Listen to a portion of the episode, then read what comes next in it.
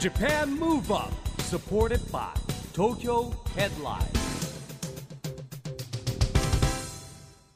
こんばんは日本元気にプロデューサーの市木浩司ですナビゲーターのちぐさです。ジャパンムーブアップこの番組は日本を元気にしようという東京ムーブアッププロジェクトと連携してラジオでも日本を元気にしようというプログラムですはい、また都市型フリーペーパー東京ヘッドラインとも連動していろいろな角度から日本を盛り上げていきます。いちきさんもう6月に入りました。あっいやもう早いですねあっという間ですねという間もう6月が来たってことはもう夏が間近に来てますよもうねえ、2017年ももう半年が過ぎようとしてるわけです本よ。当もううんなんか肩書き増えたりしてないんですか。肩書きはですねあ最近のトピックスあれですね東京ガールズコレクションのうんビヨンド2020エグゼクティブプロデューサーになりました何ですかそれ。要は2020全部カタカ年ナでに向けよたくわかんないです。帰国市場でしょだから2020年に向けてと2020年を超えても、ね、盛り上げていこうというまあだから東京ブランド発信ですよオリンピックがあるわけじゃないですかパラリンピックは東京で2020年に、はい。それに向けて東京ガールズコレクションもいろんな連携していこうというテーマをねおー話ですよじゃあその2020と TGC をコネクトそしうつなてぐコネクトする僕がであの若い世代の女性たちにもそいろいろと参加してもらおうといそうですねあでもまさにそういうこと TGC のマーケットは大きいですからね大きいですか大きいですうん大きいですでも結構あの幅ありますよね年代もね、うんありますね、うんはい確かにあの若い女の子だけじゃなくて、まあ、ファッションが好きなね、女性なんて言ってもファッション評論家としてですねファッション評論家なんですか、なわけないでしょさあ今夜のゲストですがこの方はファッション素敵ですね素敵ですねおしゃれでねおしゃれですねうん評論家になってもおかしくないくらい素敵な方です歌手の清高さんです、ねえ清高さん本当にね素敵な方でね宮城県の仙台市出身、えー2000年にデビューされたということなんですけれどもその後ですねニューヨークに活動の拠点を移して2015年に帰国してで再び日本で活動中っていうねもうこれグローバルな方ですよ。はいうんまあ、番組にはね2度目の出演ということなんですけれども、はい、今日はその美声たっぷりとトークで聞かせていただきましょうこの後は清高さんのご登場ですジャパンムーブアップサポーテッドバイ東京ヘッドラインこの番組は東京ヘッドラインの提供でお送りします JAPAN MOVE UP それでは今夜のゲスト歌手の清高さんですようこそいらっしゃいましたよろしくお願いします。よろしくおお願いします願いします。はいえ、いつぶりだ？ちょっとお久しぶりですかね。そう番組にご出演いただくのはですね、うん半年ぶりぐらい半です年ぶりかな半年ぶりぐらい。はだけでどもその間にね、うん、僕の誕そうな生ん日ですよ。あのハッピーバースデーまで歌わせていたね、だいて、そう久しそぶうりなです。素敵なハ感じッピがーバースデーの歌声をね、聞かせてくださったので、ありがとうございますあんまり久しぶりっていう感じはしないんですが、そうですねようこそいらっしゃいました。はね清高さんあの、はい宮城県仙台市出身なんですけどそうでもす宮城絆大使はい、に任命されてるそうですけども、はえい、 7年目なのそうですね。あの宮城の良さをこう世界に伝えるということで、は7年長いですね。い、毎年あのお米もいただいたりとか、え 一目惚れとか、宮城の一目惚れ、はい今宮城のね私ちょうどあの食べてるっていうスーパーでさっきの話ねそうなんですよ。美味しそうだな買ってみようかなと思って、はまず5キロから。えでもすいごい美味しかったから次10キロ行こうかなってちょうど思ってたんですよ。でもそれは選ぶときなんで選んだのまずなんかネーミ ング一い、一目惚れしたわけ目です ね。惚れ一目惚れそうねそうパッケージに一目惚れして、あそういう意味ではそうネーミング大事ですね大事です大事ですよねだってわからないから詳しくない人にとってはねそうですよねそういうのがなんかポイントになるっていうなるほねどまあもちろん噂もね聞いてましたし美味しいという非常に美味しいあのねそれ以外になんかはい宮城絆大使としておすすめなんかあります、うん宮城の最近はやっぱずんだですね。ずんだあーずんだがもうずんあだの餅はい、ずんだ餅。うんずんだシェイクとかそういろいろシェイクと今かありますシよェイクまであねるはい、うんもういろんなずんだ料理があって、おすずすんめですずね。んだ料理イメージないな宮城なんかさ牛タンってイメージしかないんだよな僕あー牛タンあと笹かあま笹かまもあるわ萩の月とかですねああと萩の月好きはい美そう味しいんだなこれが美な味しいんですよねちょっとカロリー高そうだけ どなこの間も、うんあの仙台行った時に、もういっぱい買ってきちゃいました萩の月萩好のえ月好きなのきあーまああれはでも美味しいよねやっぱりねもうあの中のねカスタードがねそうカスタードがでね一個一個箱になってるんですよねそうちゃんそうとなんねですよね。 箱に入ってるってみんなに分けてうん食べようと思ってたんですけど、最終的にほとんど自分で食べちゃう。自分で食べたのうんあそう びっくりした自分でもびっくりした。一止個食べれたら止まんなくまなりんまなすよくなねるんですあれなんはかい外がふわふわで軽いかあらそ。うで一日一個ってわけじゃないのもうじゃない続もうけて食全べちゃう然ですよ。もう一日五六個と かですよ。のあそう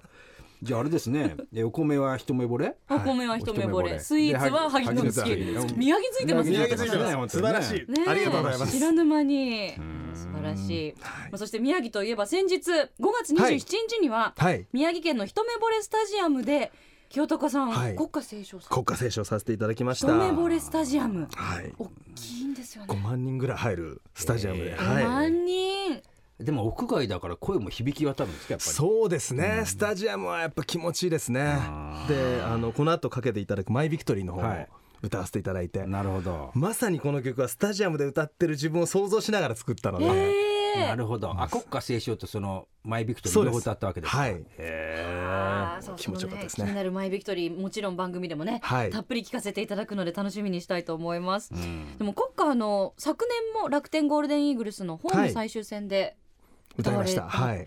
国歌ってね国歌斉唱って一言でよく言いますけど、うん相当難しいですよねいやあの日本の国歌は多分世界一難しいんじゃないかとあー思いますねあのシンプルがゆえに、もう言葉ももう本当に少ないじゃないですか、うんだから一つ一つの音をしっかりこう伸ばしたりとか、あとはその確かに言葉をちゃんと伝わるように歌うっていう意味で、うんアメリカ国歌なんかちょっとこうポップスのようはいなはい要素もあるじゃないですか、なんでシンガーによってこう歌い崩したりとなかるほどねううんでも「君が代」は絶対に歌い崩せないですよねうんやっぱりあれ「君が代」って僕聞いてるイメージだと音楽流れてますあれ音楽ってバックグラウンドのまあ流れてますよ流れてる流なんかれてますいやよなんかやっぱりさっき言った声の方が、はいがすごい聞こえるんだけどあー音楽が流れてるイメージがあんまりないの国家斉唱聞いててあでもそれだあけの声に集中すそうでるすねしてしまう歌なのかもしだれっないでてすねアメリカの国家斉唱ってさ、音楽すごい強烈にあるじそゃうないですねあパンーパカ確かパーンってきますもんねで「君が代」はねなんか音楽あるんだろうけどなんかやっぱりこ声にほとんど声しか聞こえないってそう集中しいちう。ゃうという確かに厳粛なやっぱりプレッシャーですよね、もう緊張しましたね本当にでやっぱりなんかこうそれなりに長さがあったり尺がある曲だと、うんうんうん前半ちょっとうまくいかなかったなと思っても後半でねもしかしあーそう確かに。あそれができないですすもんねはいもう本当にあんまりこう持ち返すようななんていうかうん長さがないからぐらいですもんねね大体ー歌唱力が相当ないと引き受けられないですよ ね。うん緊張しますねちょ本っと当に本当に歌がうねうまいか下手かって分かっちゃうでしょあれ。ねうんまあプロの前にそんなこと言うのもなんでですけどいや、やっぱりねうまい人はねやっぱり国家斉唱やるんですよ。あの本当に上手い方しか歌えないたくさんのメロディーを奏でてらっしゃる清高さんですけれどももちろん歌のイメージ強いじゃないですか、うん実はーはいダンスもかなりの腕前 これとそうですねダンスもまあやるんですけどダンスは腕前って言うんですか？体前足足前みたいな。足前みたいな。まああの本当にまあヒップホップダンスとか、うんもうそういうのもやったりあとアメリカにいる時にやっぱすごいこうクラブとかに行ってなフるリほーどでね踊ったりとか、やっぱりこう僕もあのハーレムに住んでて周り黒人の方々ばっかりだったんで、へーもうダンスとか歌とかが日常にいつもあるんでかっすよね。こいい。かなっんこでいいもうそれで仲良くなったりとかもちろん英語だもんね。英語でやねったりして、はい 最初は習ったのは日本からも習ってたんですか日本であの駅前留学したりとかもしてました駅し、前留はいストリートダンスみたいな本当にそうですね、はい、駅で踊る駅で踊へる、ーはいえでもちぐさもねダンサーだもんねまたそうですね帰国子女だし共通点いっぱいあるじゃないですそか。うなんですよじゃあ今度道で道で踊ってましたもんあの道でダンスバトルしますかえね閉店した後のお店のウィンドウにねにね映る自分映してねで、はい、えそれ日本で？日本で日本でなんでそんなことするの？だって練習する場所ないんですよそうなんですよあそうなの？高校とかの時ってねなかなかこうお金もないからそスうタジオ借りれなくてスタジオ借りられないからお店のウィンドウに映った自そう分でですすそうですそうですそうそれはすごい一人じゃないですよねさすがにやってるのはあ。でも一グループ人の時もありましたえでもやっぱ人気の練習場みたいなのがあって場所取りがね場所取りがねありますよねそうなんですあそようなでの主みたいのがいていつの時代もーあの人先来てるからああもうここダメだみたいなそうなの？今日はもうかガラスないとこでやるしかないみたいえーだって家でガラスの前でやればいいじゃないですか。なでもやっぱりどしどしするからとかねあそうなの？そうですよやっぱりなんかマンションで1階以上に住んでるとちそれょっはとご近所迷惑かなみたいなのとか人に見てほしいってことでそういうとこでやってたわけじゃない。違うのやむを得ずですはあ私の場合はね、まへあー見てほしいっていう方もいるかもしれないですけどねへでもいやさすがにハーレムの本場でっていうのはやっぱすごいなと思いますね踊ってましたーねえ本場でも同じなんですかやっぱりその練習する場所みたいな。練習する場所はアメリカとかはでも本当に街で踊ってたりする方もいるし、うんあとは本当まあスタジオみたいなところとか、あとうん家とかも結構広いんで、うんあそうか。僕はパーティーやりますもんそうでねすねお家でね僕アメリカ住んでた時に結構あの、えー、とフロアが広くて、うんで鏡を置いて、うんそこであのリハーサルとかしてましたね家でああ家がもうスタジオだみた い家なでやってました最高の環境ですあね。ーそうですね全然安かったんですけど本当にへーへー何年ぐらいいたのニューヨークはニューヨークは3年半でその後ええ LA に1年半いましたね、へーはい素敵だな憧れるなそうですうね。ん英語に さあまあそんな清高さんなんですけれども、先ほどもちらっとお話に上がりましたニューシングル「マイビクトリーはいえ5月24日にリリースありがとうございまされすたばっかりおめでとうございおめでとうございま。ます今回どんな内容ではい今回は、えっと昨年から僕あのパラスポーツ応援ソングというものをですね、フジテレビ系列でやらせていただいてるんですけど、はいうんえっと今回は本当に書き下ろしで作った曲でへーで1年間その「パラドゥ」という番組の中でたくさんあのパラアスリートたちにお会いすることがあってでいろんな話を聞く中で、うんパラアスリートたちって本当に自分自身と戦ってる人たちがすごく多いなっていうのを感じたんですよね。うんそのまあビクトリーっていうとなんか誰か相手がいてその人に勝ってあー勝勝利利ねっていう感じだが強いと思うんですけどなんかやっぱりあの事故でまあ足をなくしてしまったりとかうんなんかこう歩けなくなってしまったりそういう方がまず戦わなきゃいけない相手って自分自身うん自分を受け入れて行かなきゃいけないっていう、うんそこにまず一つなんかこう戦いがあるなと思って、うでなんかその昨日までの自分をなんか少しでもうん超えていくっていうのが、マイビクトリーなんじゃないかなとなるほどね思って、はい素敵だななんかこういうなんかパラスポーツ障害者スポーツのねことを理解してもう書き下ろしで曲作っちゃうなんて素敵ですよね、うんいやありが書とうごきざい下まろすしで書くときって、はいい、つもどのぐらいの期間で作るんですかえっとまちまちですか今回はえっと歌詞とメロディーは3日ぐらいですね、へはいおーなんかパラアスリートたちの気持ちになって作るんですーうよ、んもうあのひ憑依してなんかその人なたるほどちねから見える景色とうか、んでいろんなお話を聞いたりとかあとなんかパラアスリートの方になんか電話してきいろんな話を聞いたりとかうんしながら、なんか自分がその人になって作るっていう感じですね。普段の曲作りと書き下ろしで何か用に作るときってやっぱ全然やり方違うんですかそうですねやっぱり誰かの立場になって作るっていううんで今回はなんかその選手たちが試合前に自分を高めるうんためにこう聞いてほしいなっていう、あーなるほどねその今まで自分たちちがこう練習してきたこととかそれをうん今この瞬間に全部出すんだっていう、うんなんかそういう気持ちになれるような曲を作りたいなと思うって作りました。ではぜひそのリリックにも注目していただきたいと思います、改めて曲紹介お願いしますはいそれでは聴いてください、えーフジテレビ系列パラスポーツ応援ソングになっている清高で「My Victory Japan Move Up ふつふつ勇気」ありがとうございます湧いてくる感じのノリノリにはいもうスタジアムでなっこうてくる感じおーねって一緒にこう最初そう私あの今回のねあのパラドゥのテーマソングということで、まあ、フジテレビ系列のパラスポーツ応援番組ですけれども、うんこの曲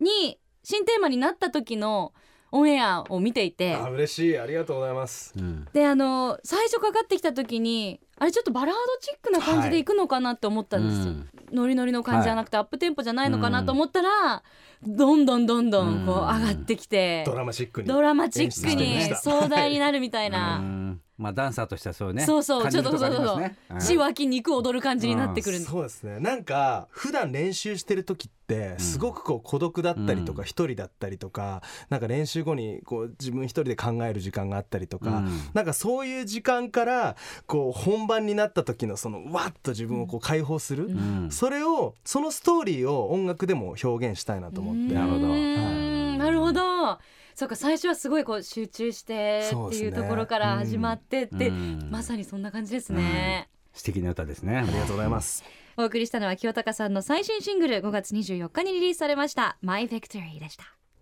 ラジオで日本を元気にするプログラムジャパンムーブアップ一木工事とちぐさでお送りしていますそして今夜のゲストは歌手の清高さんです引き続きよろしくお願いしよろましすくお願いします清高さんはパラスポーツのイベントにも結構参加されてるじゃないですか、はいまあ、実際になんかこう体験とかやってみましたブラインドサッカーをややっていましたけへどえあれは本当に怖いですねへもうあのなんとなくこう、すまあ、できるかなと思ったんですよ最初、うんうんでもやってみたらもう音がまあボールがこう鳴るんですよね。なるんですよあれねはうんい、でコロコロコロってこう近づいてくるのがわかるんですけど、うんなんかそれがもうすでに怖いんですよ。えなんか自分が足を踏み出したら、うんそのボールに足をこうあー乗っけ乗っかてっちゃうんつだよるんっていっちゃうんじゃないかっていうなるほどね恐怖感があったりとか、えーあと一回ボールをこう自分でドリブルしようと思っても、うん足元から離れるともうどこ行ったか分かんなくなっちゃうんですよね。あーでそれを探しに行くのもすごく時間がかかるしっていう、えなのでもうすごい難しいけどできたら楽しいんだろうなっていうーううんまあ、あれはね、ブラインドサッカーってあの健常者の人がゴールの後ろで指示するんですそようでねすそうですはい、でまあこう目の不自由な方々がね、はいボール蹴るんだけども僕も見に見に行ったことがあってあの一応フェンスみたいのもあるから、あねりますね出ないようにはななってるんですけど、意外と迫力ありますよ。あのぶつかる時がもうバーンと本気でぶつかるんですよで逆にこう目が見えないからこそなんか本気でバーンってそうかもしれないねだってそういでつすよ当たるねか。わからないっていうのもあるあれ相当集中力を持ってやいや音拾ってるんですよねあれね。本当そうですね、ちょっと勇気ないとできないですよねいつぶつかっても、うん大丈夫行こうってういんう強い気持ちそうなんですよで試合中がもうほぼ無音状態なんですよ観客あがそうそう音立てちゃいけないかとか言ってたら聞こえないですからねら。うんでボーうるさいうるさルいの音とあと選手たちの声掛け声とってはいういだけなので、だから確かにすごくこそっうかリアなんだかライブ感がすごいわけですよそうですで入った瞬間にわーってみんなこう叫ぶ感じがまた面白いんですよエキサイそトれしじてゃあもうシュート決めた人快感でしょうねこうシーンとした中で急にわーってなるっていうねえ、僕あの車椅子バスケはですね、はい小学校とかにあの行く活動してるんではいやったことあるんですけども、例えばあら車椅子乗るだけで、はいあのゴールが高くなっちゃうんですよすごいねあれ。まあ同そうじですよねですもんねそう高さですもんねあれとかはまあ腕力いりますよね。この間全日本選手権があってですね、それこそ根木さんが解説やったんで、はい見に行ったんだけど、すごいです今人気が。この間決勝戦見て東京体育館東京大会結構入ってましたよお客さん。いやあれ普通のこうバスケとまた違うなんかこうぶつかり合いとか、うんあの音とか、なんかすごい迫力ありますよね本当に、あとはボッチャですよね。ボッチャボッチャボッチャあれ簡単なようで難しくてです ねなんか奥奥深いですよね奥が深すぎちょっとルールがね複雑なんですよねまあでもなんか誰でもできるっていうような感じはあるんですけどもこの間なんかあの、えっと、神宮前の公園でもボッチャをやってて、で普通に子供たちとかも一緒にやって、うんみんなで楽しめるスポーツだなと思ったんまあですそようね,、ですね本当に、うんあれね小学校教育だとボール自体をまあ本物じゃないんだけど、はいあの新聞紙くるんで作らせたりするんですって、でそれのねあのボールまで作ってゲームやるみたいなこともやってますけどね、なんかこうみんなが一つになれるっていう意味ですごくいいなと思って、うんだからパラスポーツの魅力って何だと思いますあのやっぱりパラスポーツっていうものでいろんなこう垣根を越えられる気がしてるんですね。うんでなんか今までなあまりこう注目されてなかったじゃないですか、なので本当にあの障害を持った方と健常者っていうのがすごくこう分かれてたと思うんですよね、でもさっき言ったボッチャを子どもたちと一緒にやったりとか、あのそういう体験をすることでなんかその境界線がなくなっていくっていうのがパラスポーツの一番いいところかなって思いますね。なるほどね、だから障害を持った人たちもだってあのチャレンジドスポーツっていうんですねアメリカ確か、はい、チャレンあジ要はチャレンジ自分でチャレンジするんだチャレンジドって言葉らしいんだよね、んでそこら辺からやっぱりこうなんて言うんだろうなそうですね違いがあ全る然やっぱ言葉によって受ける印象も違いますから、日本もねなんか統一したらいいなと思いますけどそうねそうまあだからこれからなんでしょうけど、うんでやっぱりこの障害者スポーツを通じてねあの根木さんと一緒に車椅子バスケ、はい小学校行くんですけども彼が言うのはまあ体験だけじゃなくて心のバリアフリーっていうの、これもだから子どもたちにもそういうふうに思ってほしいし、えー困ったことがあったら人がいたらね助けてあげようよってうんいうね、こともあるしやっぱオリンピック・パラリンピックがあってですね、多分いろんなとこが変えてってくれると思うんだけど、うんだってねエレベーターがないとことかいっぱいあるわけですよ、普通にこう段差があってこう移動できないとかそうそうね、そういうのがやっぱ人間に優しい街に、ねはいなっていくんでしょうね。なんか僕が今知ってる友達で、あのヘルプッシュっていうプロジェクトをやってる子がいて、あ車椅子ねそうですあよー寺田君って言うんですけど寺田僕もなんか、はいあのあれなんだでしたっけな何人目指してるんでしたっけ、えっとヘルプシュって全国を車椅子でこうあの渡り歩くっていう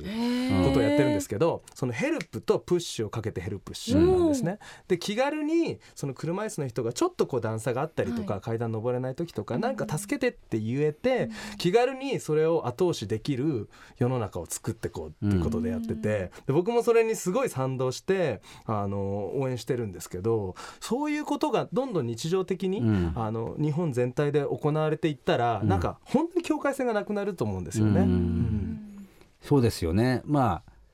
最初聞いた時に何何を目的に持ってやるのか とか思いながらね、思ったんですけど僕もあのあれね押した人数をカウントしていくんですそうよですね。ね今確かに100 120人ぐらいかな多分。僕50何番目かでした 偶然あっ吉て木さんは偶然あったんですよなんかあるオフィスの下でしたらなんか呼ばれて「押してく偶然あったんですか押してください」って言われてはい「え押してくだ分かりました」って押したらあのなんかそうしたら表示してくれるの50何人目ですお手え伝いいただいたーえのどういうシステムなんですかそれは街をそう。こうおみんな押してくださいみたいな感そうでじすそうででキすャンペーンをしていてちょっとそれに遭遇したら押せるってことですそうなよんねですようんそうそうそう今どのあたりにいるんでしょうねなんか富山行ったりとかね、 えー山梨の方行ったりとかいろいあろじゃあもう本当に全国そうそうをそそのキャンペーンで回ってるっていうすごいですねそれ。であの後ろにねスピーカーがついてて、ー僕の無限大を流しながらやってくれてるらしいんですよなるほどそうなるほど本当に素敵ですね素敵ですね。キャンペーン兼ねてねもう 本当ステージ会じゃないけど曲のプロモーションにもなるそうそうそうそうそう宣伝してくれてるんです僕の、はへ素晴らしい。い、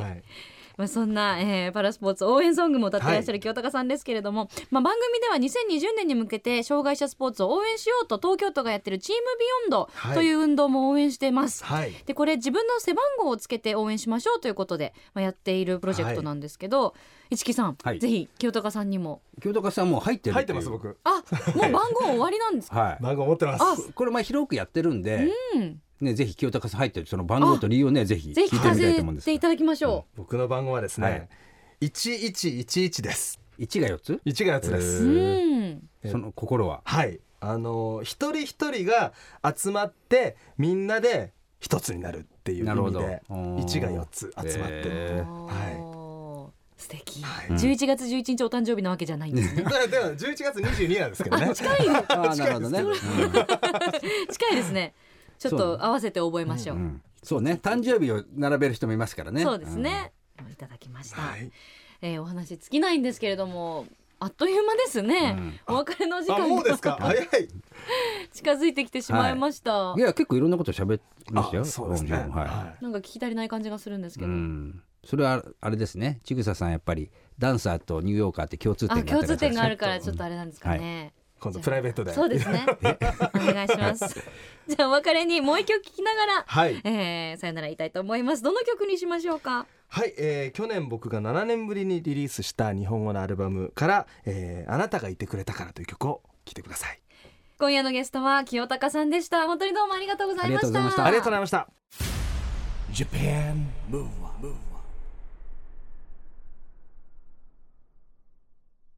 今日は歌手の清高さんに来てもらいましたけども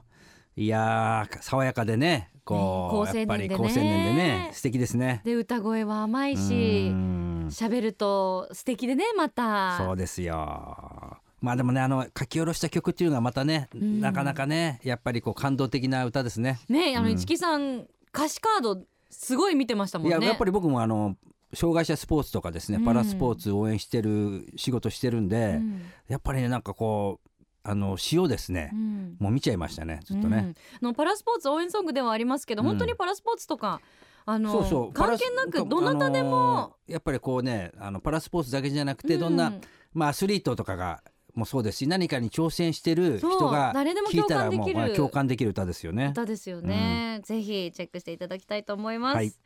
さあそしてここで毎月第2第4月曜日発行のエンタメフリーペーパー東京ヘッドラインからのお知らせです東京ヘッドラインでは様々な読者プレゼントが充実しています公開前の映画先行試写会招待やイベントの無料招待券アーティストの非売品グッズなどなど豊富なプレゼントをご用意していますよ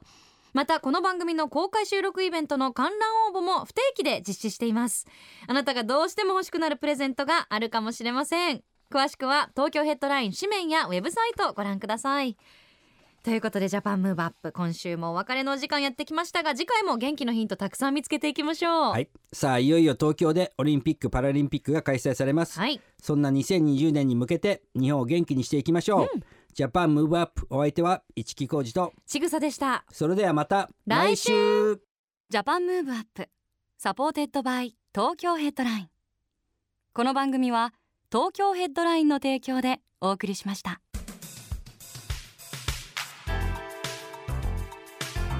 Japan Move Up